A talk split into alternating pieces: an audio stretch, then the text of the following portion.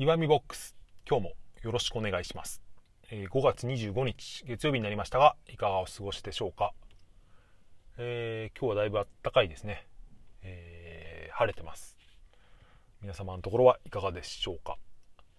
ちょうど今日の、えーニュースで、えーこのコロナの新型コロナウイルスに関係する非常事態宣言が、えー解除され全面的に解除されるというニュースがあったんですけどそれ自体は僕はとてもいいことだと思うんですよね、うん、もうこれ以上続けてもしょうがないというかそれよりも経済的に、えー動かしていくのことの方が重要だっていう意見ですけど僕が思ったのはですね、うんまあ、ニュースとは直接関係ないことかもしれませんけどニュースのですね大体、えー文言というか言い方がですね、えー緊急事態宣言全面解除を諮問っていうニュースが大体出て出てるんですよね。NHK とか他のテレビのニュースとか新聞も。諮問って、えーまず漢字で書くとですね、えー人弁かな、えーごめんなさい。言弁に、えー次とか、えーその次の次の下に口って書いてですね指紋。えー指紋ですよ。えーわ、かりますか？何回か聞いたことはある方はいると思いますけどでもこれピンとこないなっていうか意味意味がよくわからないなっていうのは僕だけじゃないという愛に見方を求めてますけど思ったんですよね。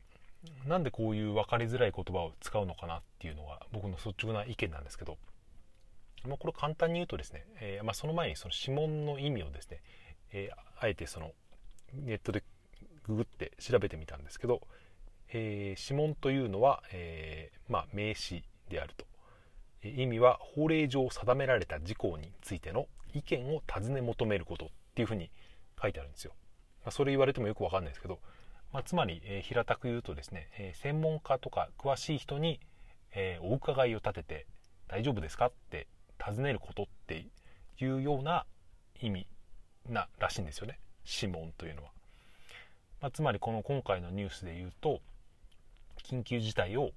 えー緊急事態宣言を解除しても大丈夫ですかっていうのを専門家、まあ、その多分諮問委員会という多分委員会があると思うんですけどその、え指揮者たちに尋ねるという、まあ、そういうニュースなんですよね。これはでも何を言いたいのかってまあ結局ですね、えー僕らが想像するっていうか理解するのは、うん、あ今日で今日の午後午後だか何何時だかに緊急事態宣言が解除されるんだなっていうのは思いますけど、まあ、みんなそう理解するわけだからそれをそのまま言えばいいのに今日緊急事態宣言が、全面的に解除されるようですって伝えればいいのに解除を諮問って言われるとですねうん？って僕なんか思っちゃうんですよね。うんまあ、個人的な、えー感想っていうか意見ですけど諮問ってももうなんかあまり使わない言葉というかほとんど聞いたことがない、うん、もう死語であると僕は言っていいとも思うんですけどもう少しなんかこれをですね、えー分かりやすい言葉にすればいいのになってこういうニュースを聞くたびに僕はいつも思うんですよね。このニュースって結構大事なニュースじゃないですか。この学校が始まるか始まらないかとか飲食店が再開できるかどうかみたいな割と重大なニュースなのに、うん、もしかしたらこのニュースだけを聞いたらですねで結局どうなるんだろうって思う人もいるかもしれないじゃないですか。そういうですね誤解を生み出す可能性のある言葉を使うべきではないと僕は個人的には思うんですけど皆さんはかがでしょうか？というですね、まあ、週の初めから、えーまあ、ただの愚痴みたいな放送をしましたけど、まあ、こんなのでもですね、えーとりあえず毎日更新していけばいいかなと勝手に思っています。それで毎日更新で、まあ、それで関連で思い出したというかですね、えー知ったことがあるんですけどこのラジオトークのですねアプリのどのぐらいやられてるのか分からないですけどちょっとかなり有名な方で名前も僕は名前はですね前々から聞いていた放送というかですねラジオトーカーの方がいらっしゃるんですけどそれがどんな番組かというと「ラジオ神」というですね、えー、番組やられている岡見文文かちょっとごめんなさいその名前は分かりづらい名前でちゃんと覚えられてないですけど、まとにかくですこの「ラジオ神」という番組が、えー、僕最近聞くようになったんですけど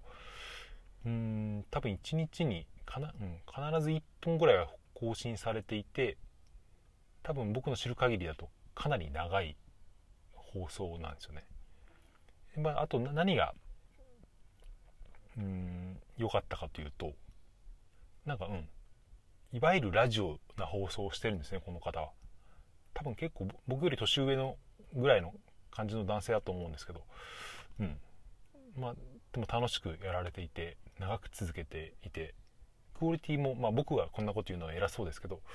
うんなんかかなり高いんじゃないかなと思ってですね。ああこれこそがラジオトークなんじゃないかなと僕は思ったっていうことをですね最後に、えー、入れさせてもらいました、えー、最近割と、えー、時間がなくて、うん、なかなかですね配信も力が入らない状態が続いてますけどもうすぐ200回ぐらいになるのかな。まだ多分180何回ですけど。うん。とりあえず200回ぐらいでは人は別に喋りはそれほど上手くならないっていうのは僕これ100回の時も言いましたけど思ったので、えー、まあ、とりあえずですね、えー、クオリティとか求めずにそのラジオ神の女将さんが、えー、新しい配信で言ってたんですけど